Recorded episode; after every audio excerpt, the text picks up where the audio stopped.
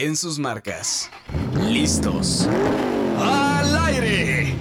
El mejor momento de la semana. Noticias, reseñas y todo sobre el fascinante mundo de los autos. Agarra muy bien el volante. ¡Comenzamos! Estás escuchando Hot Lap, el podcast de Motor Pasión México. Amigos, ¿cómo están? Sean bienvenidos a una edición más del podcast de Motor Pasión México, el podcast Hot Lab, en la edición número 31.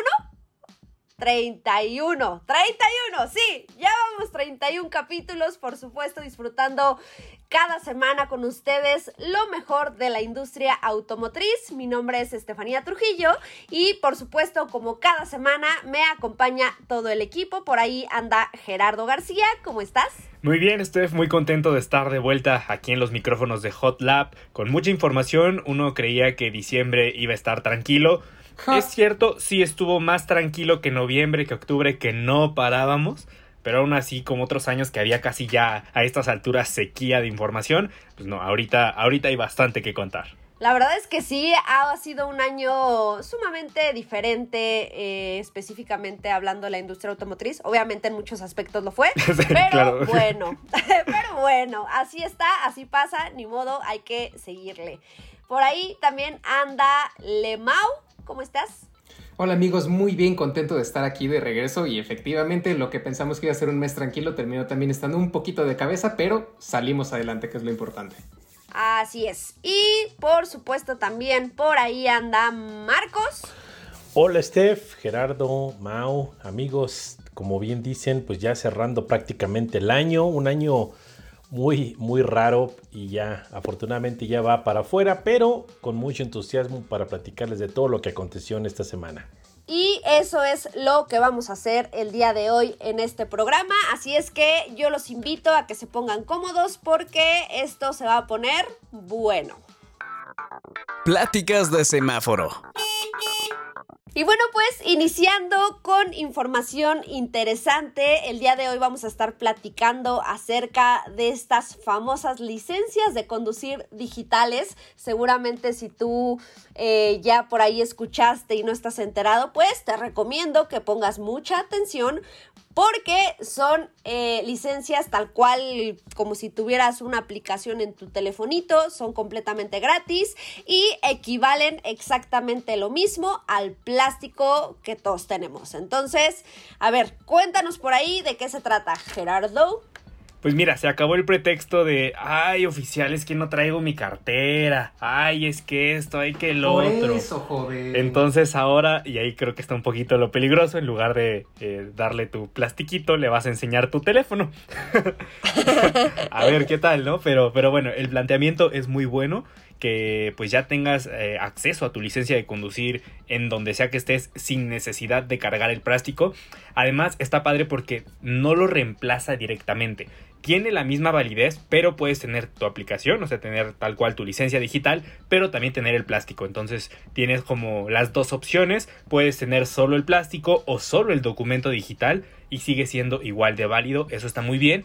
Eh, si la tienes que presentar ya sea a un oficial o en alguna dependencia que te pidan ver tu, licencia, va a tener un código QR que la otra persona va a poder, poder escanear para saber si es legítimo o no. Porque pues, sí, es muy fácil, ¿no? Ah, pues en Photoshop le pongo mi fotito, el nombrecito. No, hay un código QR que les da acceso al sistema para ver si realmente pues es un documento legítimo.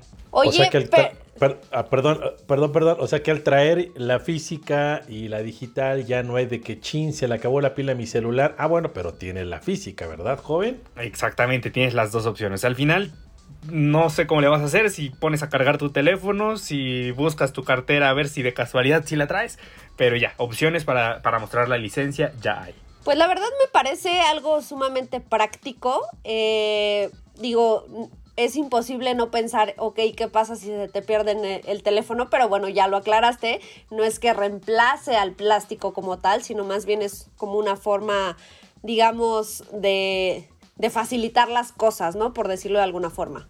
Ajá, porque además el acceso es a través de la aplicación a Ojo. Esto es en Ciudad de México, solo en Ciudad de México y es a través de la aplicación App CDMX. Ahí te aparece un módulo que se llama mi cartera, mi billetera, ¿cómo se llama? Cartera digital. Se llama cartera digital. y ahí mismo te aparecen como todas tus credenciales. De momento solo está disponible la licencia. Más adelante vas a poder tener ahí distintas, eh, pues distintos El documentos. pasaporte, no yo creo, cuál. ¿no? Imagínate un pasaporte digital. Creo que ahí ya te estás metiendo en un tema un poco más, Sí. más internacional, pero por lo menos quizás el INE. En algún momento yo creo que también vamos a poderlo tener por ahí.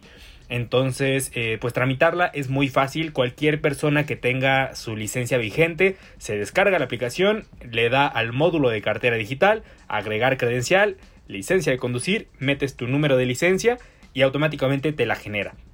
Las personas que tengan su licencia ya vencida hacen exactamente lo mismo, pero antes deben realizar el pago de derechos para que el sistema diga, ah, ok, tú ya pagaste, ya puedes generar tu propia licencia. A mencionar dos cosas. Una, quien tiene licencia permanente no puede hacer esto eh, tan fácil, por así decirlo, porque necesitan pasar a la CEMOVI, a que les tomen la foto para que ahora sea como con su cara de cómo se ven ahora después de 15 años. actualizar la foto y ya pueden hacer el trámite digital. Y las personas que tengan algún dato capturado de manera errónea o que no se hayan subido todos sus datos al sistema de una manera correcta, igual tienen que pasar antes a la CEMOVI para que les actualicen toda esa información y ahora sí ya puedan tener su licencia digital. Tomen eso, personas con licencia permanente. Ay, Ahora dilo sin llorar. Ya sé, es, es pura envidia, no se preocupen. O sea, game over también para mí, ¿eh? La tuya es permanente. Sí, no manches, o sea, Oye, pero un todos preferiríamos tener permanente a tenerla en el teléfono. claro. Que mira, tampoco es caso perdido. Te vas a la CEMOVI, te toman tu fotito de cómo te ves ahora. ¿Cuándo la sacaste? Venga, venga. Cu- Cuando los dinosaurios eran jóvenes todavía.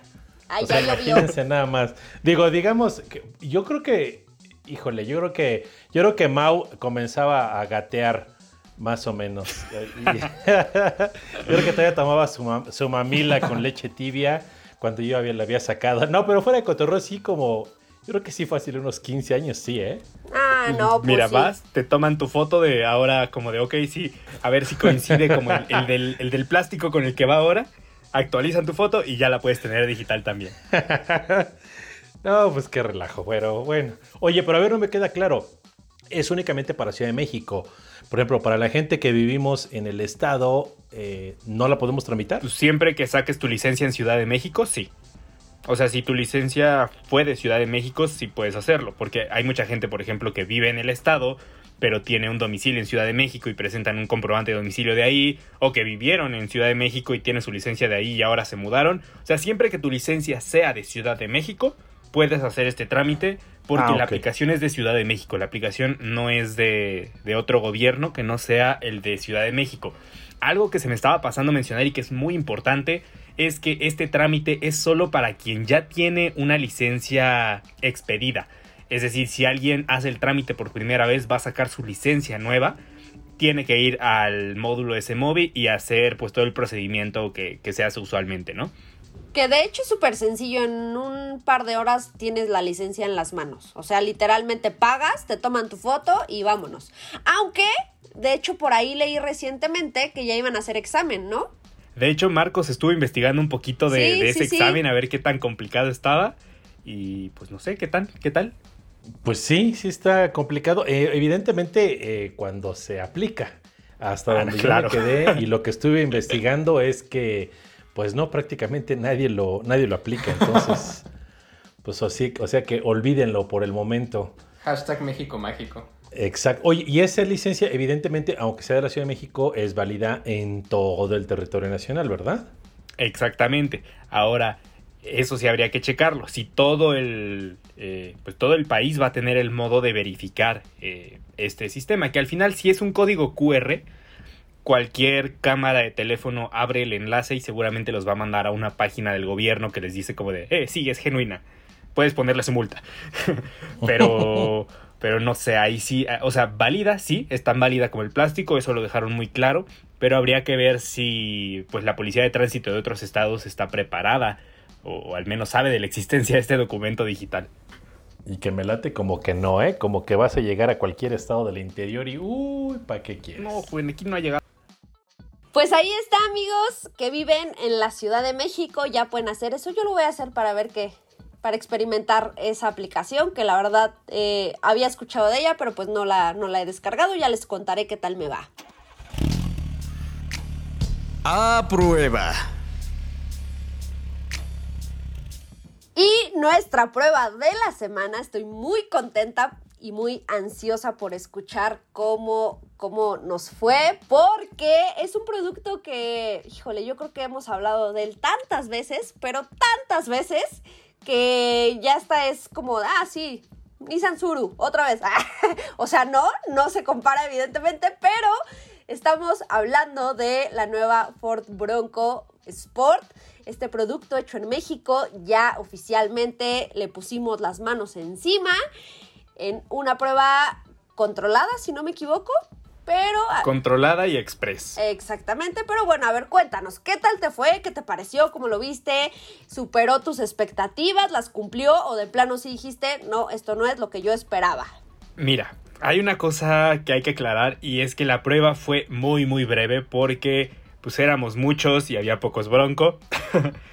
Pero bueno, al final sirvió como un primer acercamiento para pues para ir viendo sobre todo un tema por ejemplo de tamaño y es que muchos imaginábamos a Bronco Sport como un vehículo mucho más grande y ya que lo tienes de frente no es que se vea pequeño pero no es tan grande como lo imaginabas. Mide más o menos lo que una Teca, lo que un Jeep Compass. Se ve un poquito más grande. Sí, es súper chiquito. De hecho, a lo largo son 4.38 metros de largo, que así a ojo de buen cubero es lo que mide un Volkswagen Vento. Ok.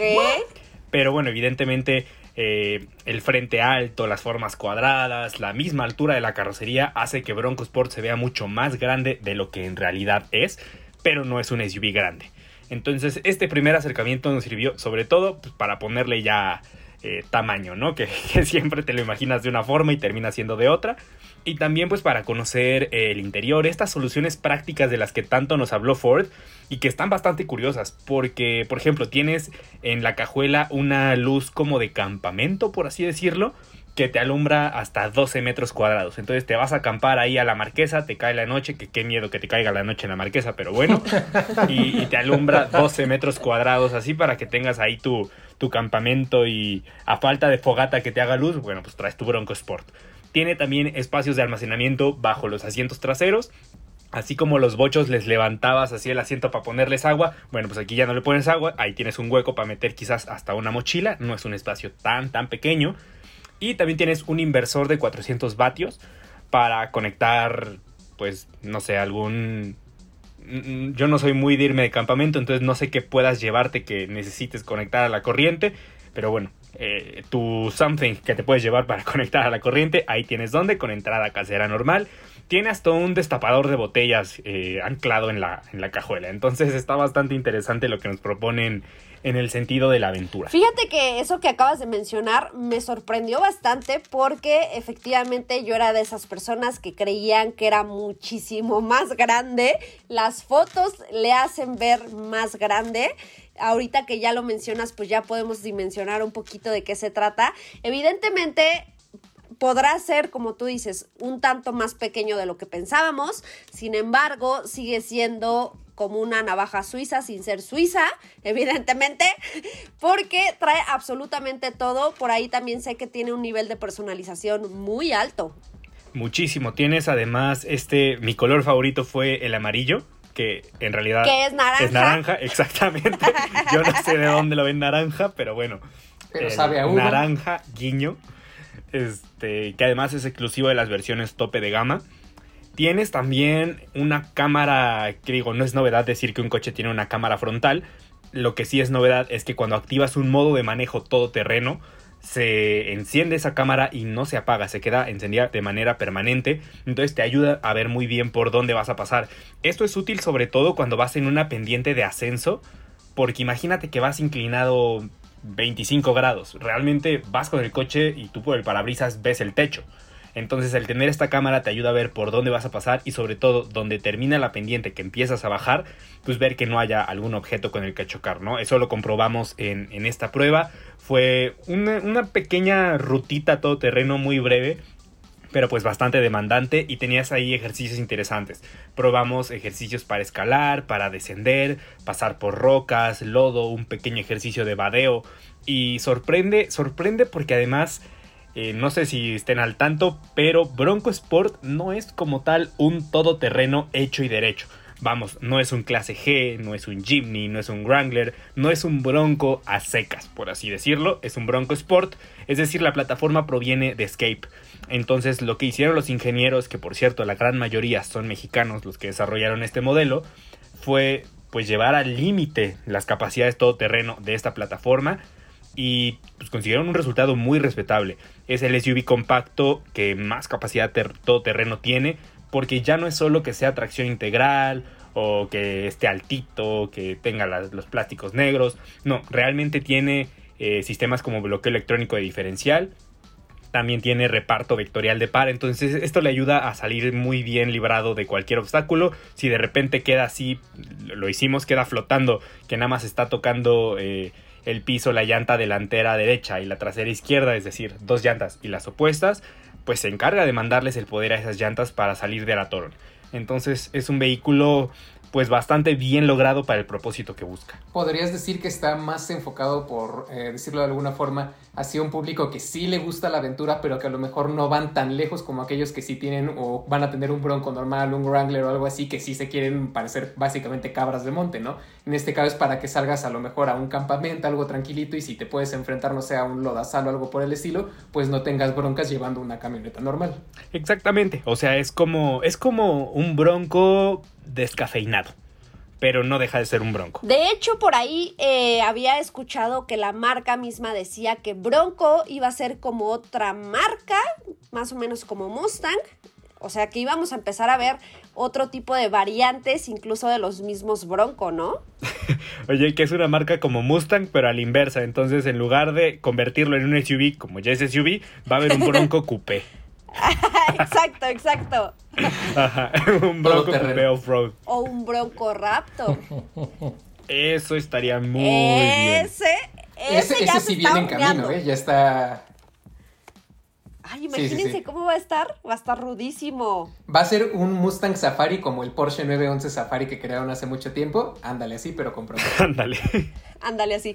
Oye, pero otra, otra cosa que a mí me pareció atractiva ya regresando a Bronco Sport, eh, sin duda fueron los precios. Yo pensaba antes de saberlos que iba a estar un poco más elevado, pero digo, tú ya que tuviste oportunidad de, conocer la calidad en el, interior, el nivel de equipamiento, la tecnología, la seguridad, eh, ¿tú crees que sí realmente es un buen costo-beneficio? Sí y no, depende del enfoque.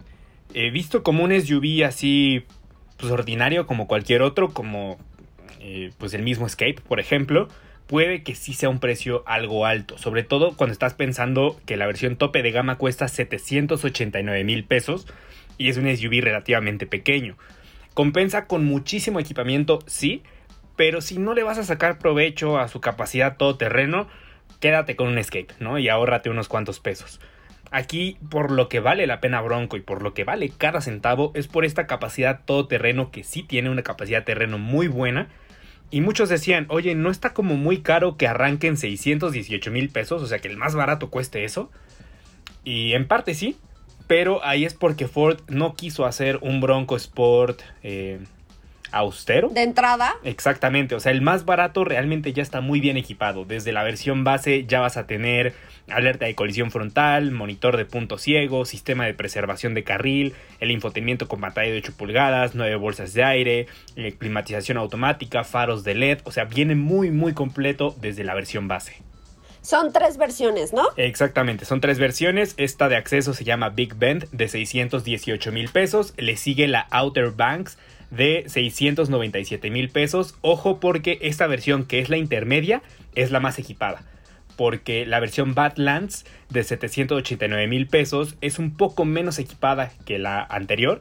Pero ya lleva el motor grande, el, motor EcoBoost de 2 litros de 245 caballos y toda la capacidad todoterreno. Esta, esta es la única versión que sí lleva el bloqueo diferencial, que lleva el reparto vectorial de par, la suspensión especial, toda esta preparación todoterreno. O sea, prácticamente tenemos una versión entre comillas de entrada y dos versiones equipadas, dependiendo qué es lo que busques, ¿no? Ajá, y una versión, pues más bien que es como edición limitada, se llama First Edition, que solo va a estar disponible con el primer año modelo eh, igual en cantidad limitada, de 803 mil pesos. Que fue el que se agotó, ¿correcto? El First Edition. Es el que ya está agotada la producción. En Estados Unidos sí, en México me parece que el que se agotó fue una versión eh, que lanzaron especial para internet, Badlands de color azul. Creo que en México el que se agotó fue ese. Oye, ¿y competidores directos tú a quién pondrías? Mm, mira, creo que el único directo que tiene ahorita en México es el Subaru Forester porque es el único también que tiene una buena capacidad todoterreno. Creo que no llega al nivel de especialización de Bronco, bueno, de Bronco Sport, pero se defiende. Y ya fuera de eso, pues su competidor nato es el Compass Trailhawk, pero la versión Trailhawk ya no está en México. Entonces el Jeep Compass que hay aquí es tracción delantera y pues es tan capaz en todo terreno como lo es Escape, como lo es Ateca, como lo es cualquier otro SUV. Y bueno, pues así está, Ford Bronco Sport ya disponible en México. Tengo entendido que las primeras unidades de dicha edición especial que platicábamos empezarán a entregar ya, o sea, en diciembre, ya iba a decir próximamente. hasta enero. ya, ¿no? Hasta enero llegan. Ah, en enero. todas las versiones empiezan a entregar en. O sea, ya las puedes comprar, pero te lo van a dar hasta enero.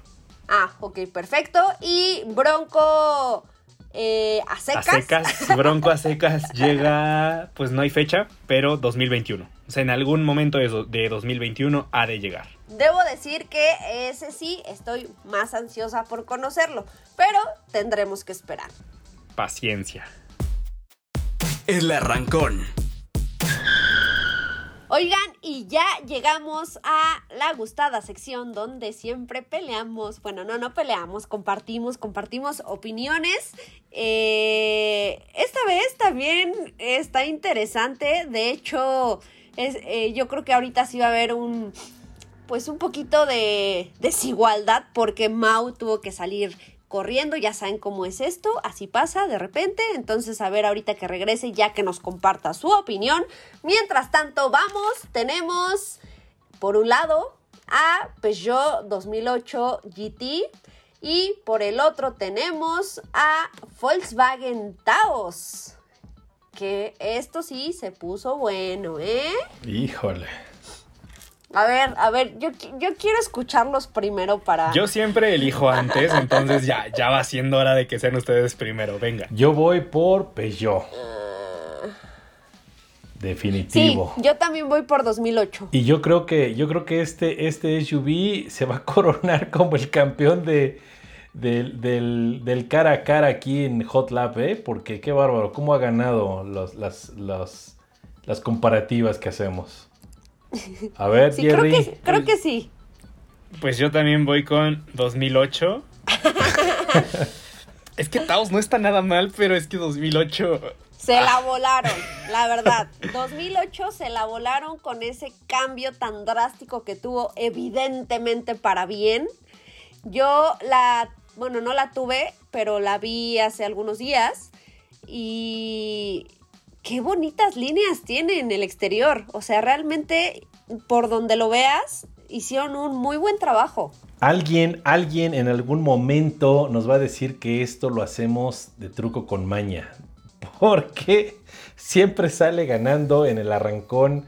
Cuando metemos Peugeot 2008, siempre sale ganando, la verdad. alguien va a decir que está, hacemos que hay mano negra.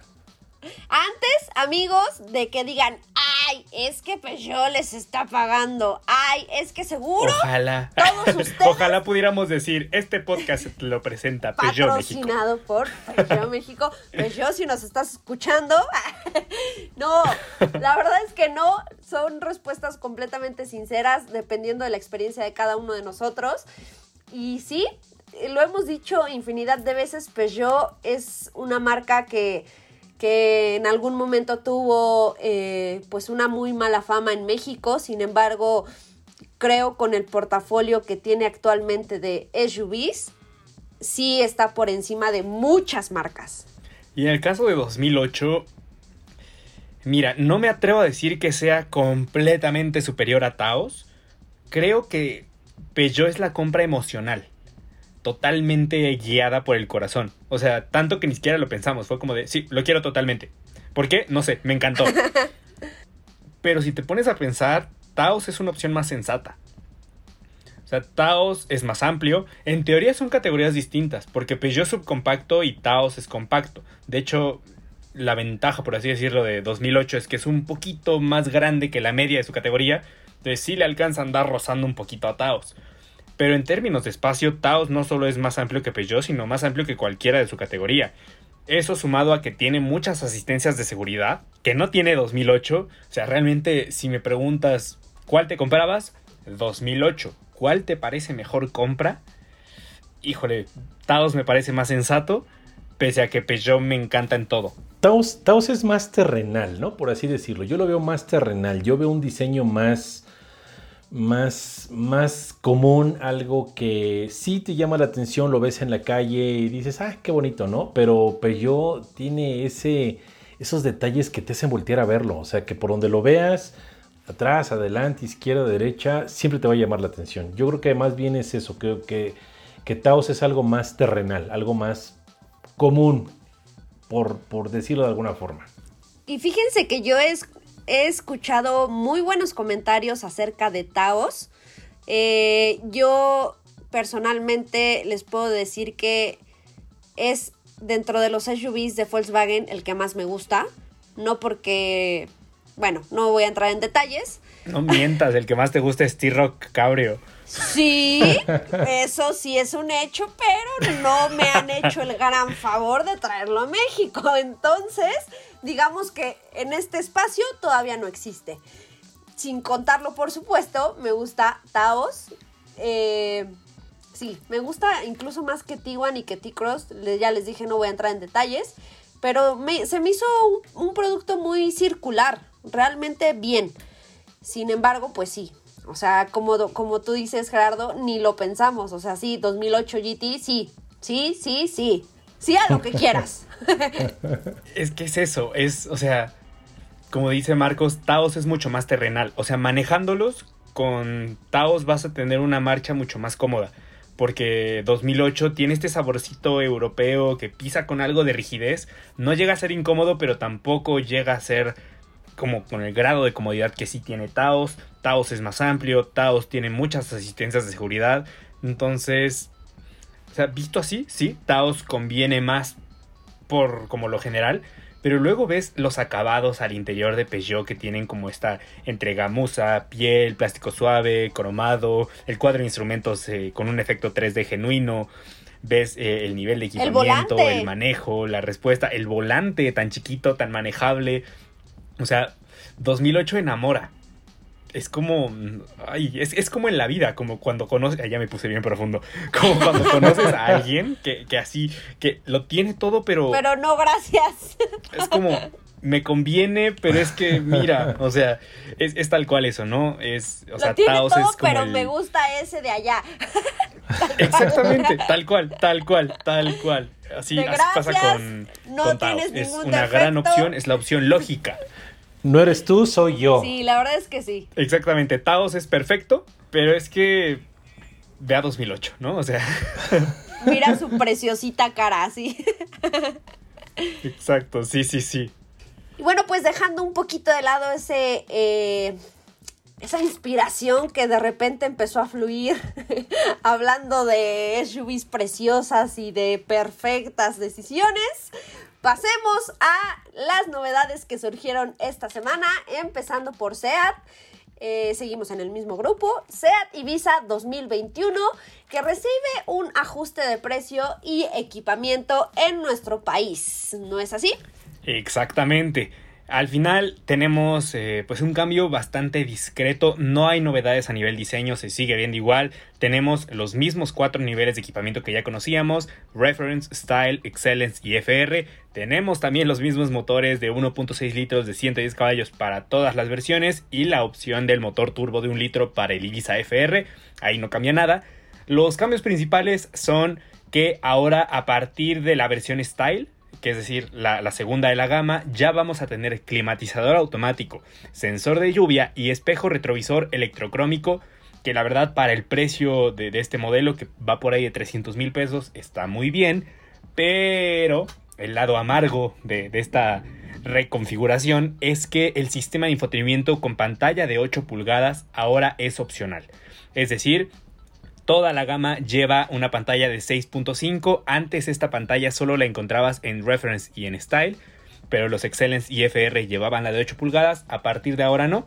A partir de ahora los Excellence y FR pueden pedir eh, la pantalla de 8 pulgadas, pero ya va a ser opcional pues bastante bien para, como tú dices, para el precio, ¿no? Realmente creo que es una, pues una compra bastante razonable. Creo que se les fue un poquito de las manos. Eh... O sea, sobre todo porque, por ejemplo, si ves la versión Style cuesta 299.700 pesos y la versión Excellence Ajá. cuesta 307.400. O sea, son 8.000 pesos de diferencia entre una y otra. Y con Excellence, pues evidentemente vas a tener un montón de cosas más. Los faros de LED, llave inteligente. O sea, sí son varias cosas que cambian. Pero también que le hayan quitado la pantalla cuando es un cliente, realmente el cliente de Ibiza busca la pantalla. Que la metan como opción es un poco, no sé, me parece algo arriesgado. Exacto. Una jugada arriesgada. Sobre todo pensando, por ejemplo, en un Ibiza FR de, de 341 mil pesos con pantalla de 6.5 pulgadas. No sé, creo que, creo que ahí me da como que fue un tema de precio. Al final dijeron, híjole, viene el cambio de año modelo y con todo lo que está pasando, si no le quitamos algo al Ibiza, se nos va a ir a las nubes el precio. ¿Qué le quitamos? Pues la pantalla. Al final tienen las mismas funciones, Android Auto y Apple CarPlay, solo una pantalla más pequeña. Sí, a mí es a lo que iba. A mí también me suena que fue un ajuste de costos internamente una estrategia para, pues al final, tratar de ahorrar lo más que se pueda para seguir manteniendo el producto, porque pues evidentemente ahorita... Ay, ¿cuántas veces he dicho evidentemente el día de hoy? Ay, un pequeño paréntesis. Eh, lo, lo de hoy son los SUVs. Entonces, obviamente Ibiza sí tiene un mercado fuerte, pero yo creo que va por ahí. O sea, para no tener que sacrificar más allá, pues decidieron hacer este cambio. Pues sí, reforzar el style que es el que les da volumen. Y es algo arriesgado, yo coincido contigo. La verdad es que sí le, le estás pegando donde más le duele a los clientes, ¿no? Sobre todo a, aquí en México. Yo coincido contigo, Gerardo. Pues sí, ahí está. Siguen habiendo muchas versiones. Para quien quiera checar cada una de ellas y los precios de cada una de ellas, pueden ir a nuestro sitio, que es donde van a encontrar el equipamiento punto por punto, por si ustedes están pensando en comprarse un Ibiza 2021. Pasando a otras noticias.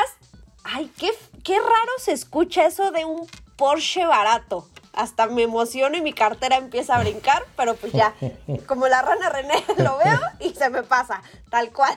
Pero eh, realmente hablando de un Porsche, pues sí, sí es barato y estamos hablando de un Macan 2021 que estrena una versión de acceso, de acceso entre comillas, por menos de un millón de pesos. Pues sí, contrario a toda predicción, hay un Porsche en México que cuesta menos de un millón de pesos que van a decir, ay, qué ganga, pues no.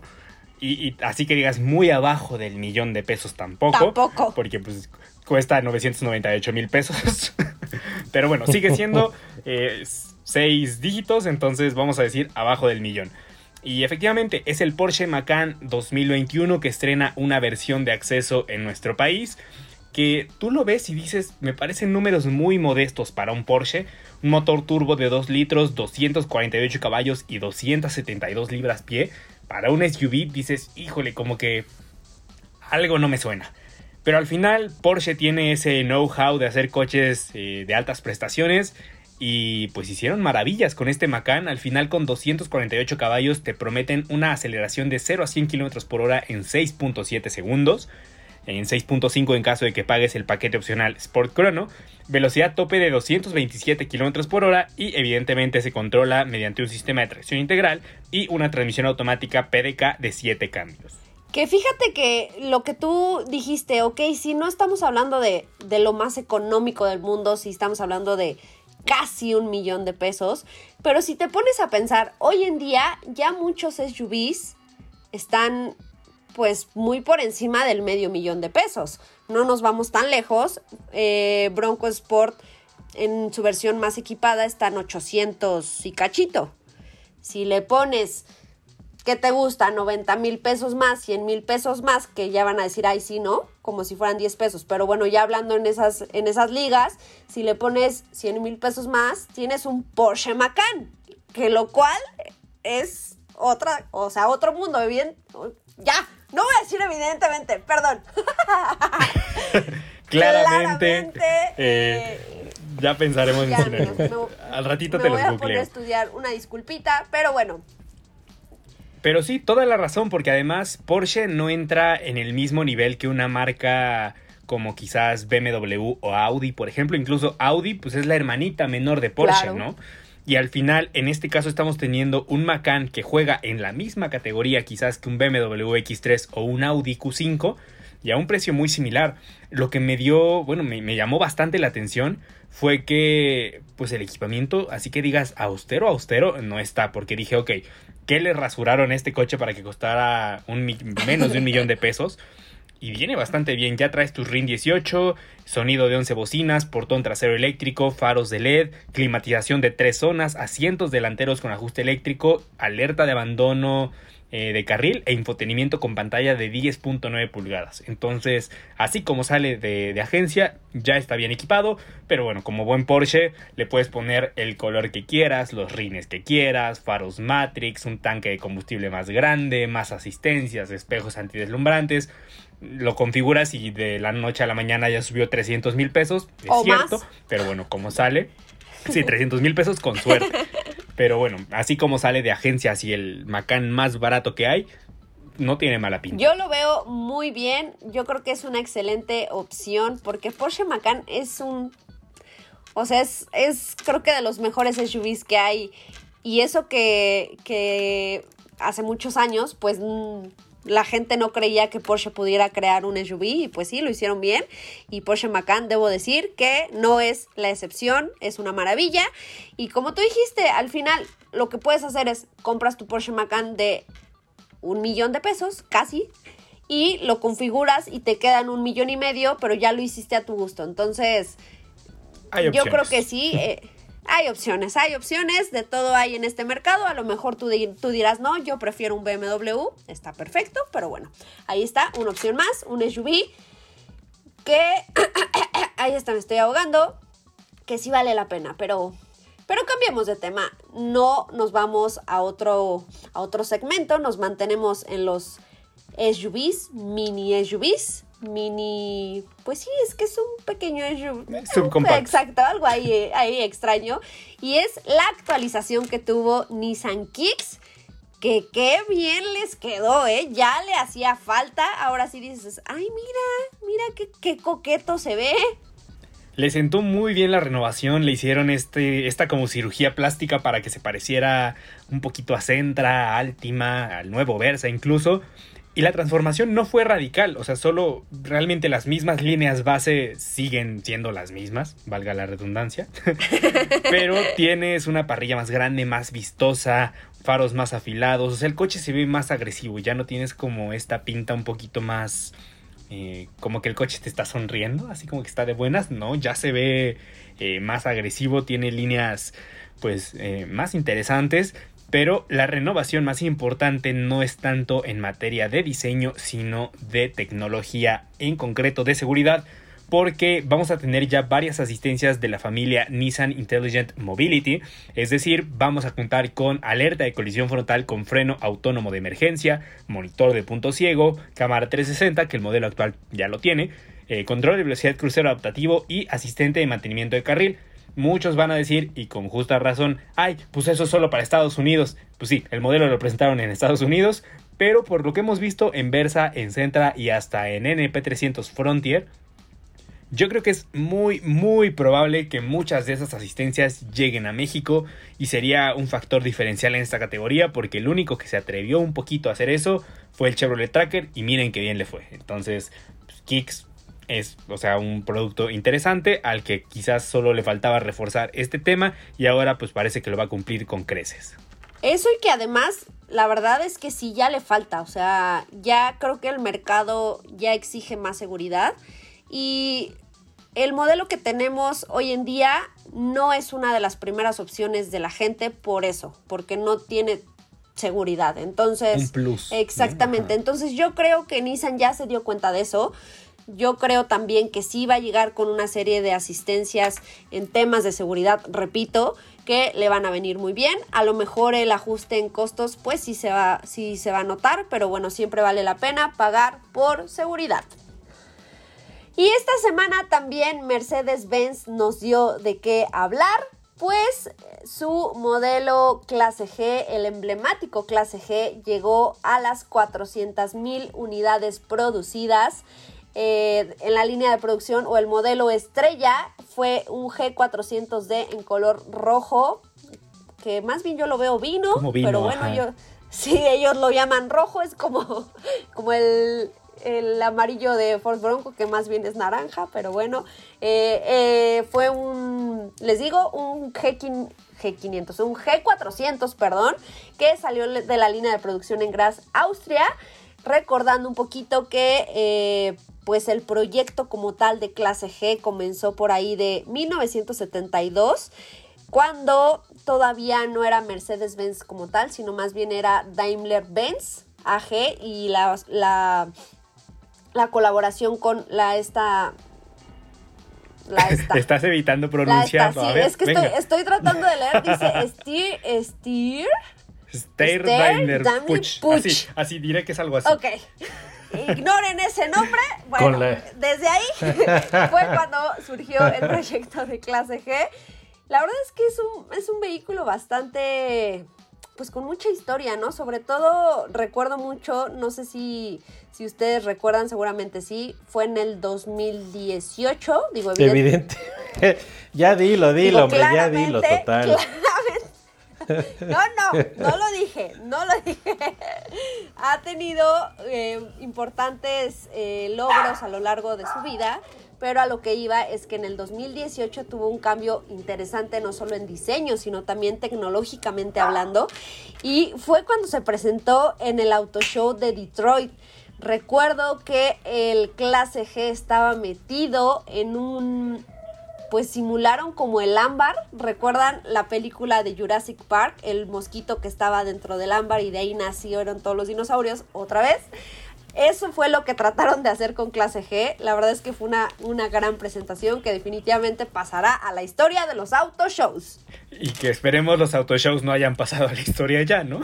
Ay, no, no, eso sí no, porque qué triste, pero, pero ojalá que Y no. además hay que, hay que hacer algunas anotaciones. Estamos hablando, además de todo, uno de los modelos más incombustibles de Mercedes-Benz y un modelo que, si ustedes eh, lo recuerdan, hace algunos meses ya se hablaba con insistencia de su próxima salida, eh, las, las cada vez más estrictas eh, leyes de emisiones en Europa. Es probable, eh, es probable que lleven a pues a la- al, al fin de este, de este vehículo, que por cierto durante muchos años, no sé si, si lo sepan, eh, fue el vehículo oficial del Vaticano. Sí, en algún momento había visto fotos de eso. No creo que se vaya a dejar tan fácil Mercedes, así como de, uy, ya no me dejaron vender mi clase G. Ni modo. No, o sea, Bueno, porque además lo presentaron en seguiría siendo 2018, eléctricos. ¿no? O sea, no te atreves a desarrollar un coche de este calibre en 2018 si sabes que puede pender de un hilo su futuro en unos años. Mercedes-Benz está haciendo las cosas muy bien en temas de electrificación, tienen su división EQ, entonces en el momento en el que les digan, híjole, ya está rozando el límite tu coche, métele un sistema microhíbrido y ya con eso ayudas bastante, ¿no? Al final también tienen opciones híbridas, tienen eh, plug-in hybrid, quizás hasta en un futuro veamos un clase G completamente eléctrico, no digo mañana, no digo pasado mañana, pero en unas décadas se me hace el tipo de vehículo que encajaría en este futuro eléctrico donde pues estamos viendo quién lo hace más impresionante, pues qué puede ser más impresionante que un clase G completamente eléctrico. Ya lo, ya lo veremos. Pero de hecho, por ahí, siguiendo con Mercedes, por ahí la marca de la estrella plateada nos tiene, les tiene a ustedes una sorpresota. Exactamente, ya se vienen eh, las fiestas de fin de año y pues Mercedes-Benz nos mandó para ustedes unos regalos. Vamos a sortear uno en Facebook y otro en Instagram, pero antes les cuento de qué va. Eh, Mercedes-Benz acaba de lanzar una línea de productos originales Car Care que básicamente es para consentir tu coche. Es como si llevaras tu coche al spa. Bueno, pues esos, esos productos originales Car Care son lo que básicamente va a cuidar tu coche. Es para consentirlo. Vamos a tener en este kit un limpiador para plásticos que remueve suciedad, grasa, cera e incluso manchas de nicotina para los que fumen en el coche. Ya tienen como quitarle el rastro de, pues de, cigarro. Eh, también tienen eh, protectores de plásticos que no tienen aroma y son fáciles de usar. También hay quitamanchas, no deja residuos, un paño de microfibra y bueno, todo viene además en una bonita bolsa ecológica para que vayan al súper con su bolsa de Mercedes-Benz. Para ganárselo, pues hoy jueves vamos a subir una foto de un auto de Mercedes. Todos los que contesten correctamente eh, qué auto es van a participar en el sorteo. Repito, una foto en Facebook, otra en Instagram, un kit por cada red. ¿Y qué les parece si hacemos el corte lunes 9 de la mañana? Ahí eh, en, esta aplicación elegimos el ganador. Y para los que nos están escuchando aquí en el podcast, les vamos a dar una pista de qué auto es. Eh, tiene 421 caballos de fuerza, tiene un modo drift, es el hot hatch más poderoso del mundo, que con eso creo que ya les dije bastante. Ya, ya, ya dijiste demasiado. A ver, una cosa más y ya a título personal, es mi Mercedes favorito. Ya sé. Entonces. Y es amarillo. Eh, ahí, ahí, voy a poner como de qué fue. No, no, no sabemos el color. Que déjenme decirles que yo todavía no sé cuál es pero ya con las pistas ya sé cuál es. Porque sé que este muchachito es fan del color amarillo de ese coche. Y iba a decir que. O en cualquier color, más En cualquier color. tienen otro color de lanzamiento que no es amarillo, que es mate y que me encanta, pero ya estamos diciendo demasiado, así que. Ya, ya. Calladito, pero mira, ¿qué te parece si, como ya la pusimos fácil, sorteamos un tercer kit pero para los que nos están escuchando en YouTube, que cada vez son más. Ok.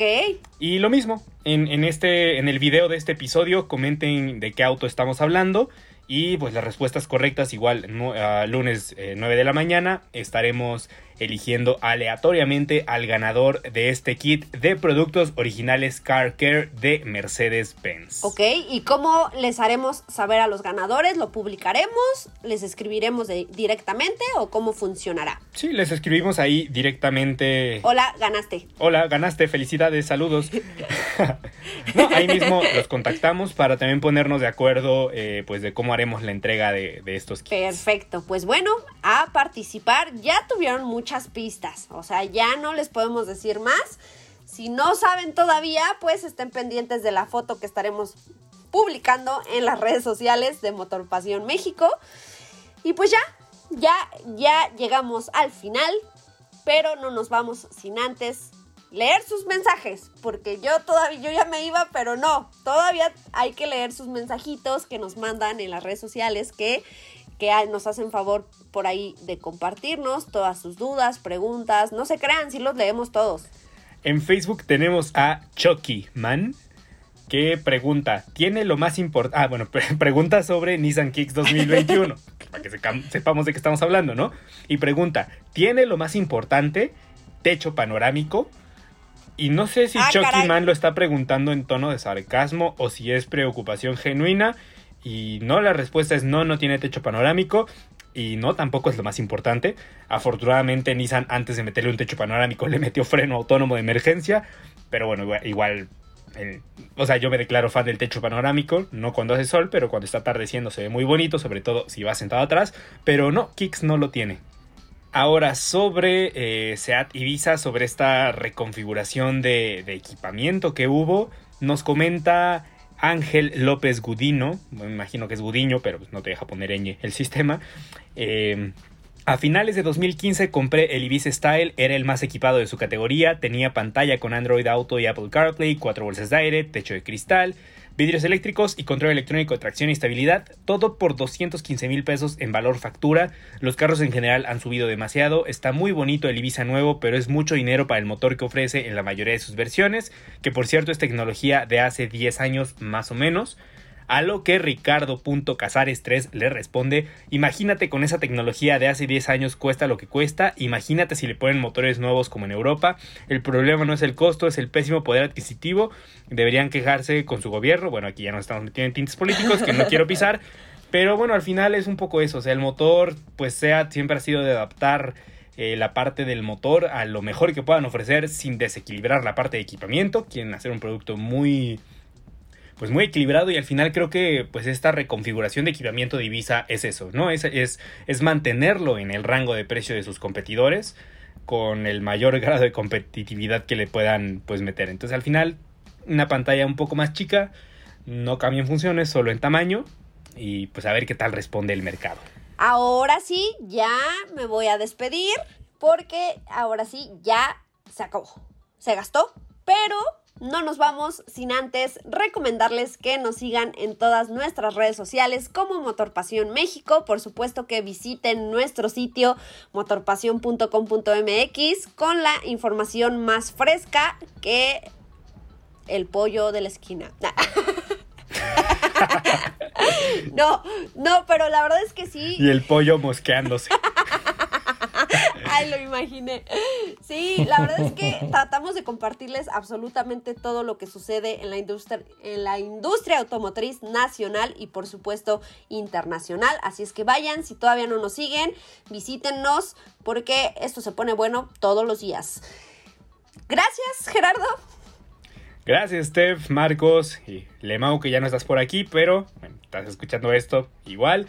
Eh, un gusto estar aquí y participen. Está, está muy bueno el premio de Mercedes-Benz de los productos Car Care. Ya los quisiera yo para, para el coche aquí en casa. No me los puedo quedar, una pena, pero participen, se pone bueno.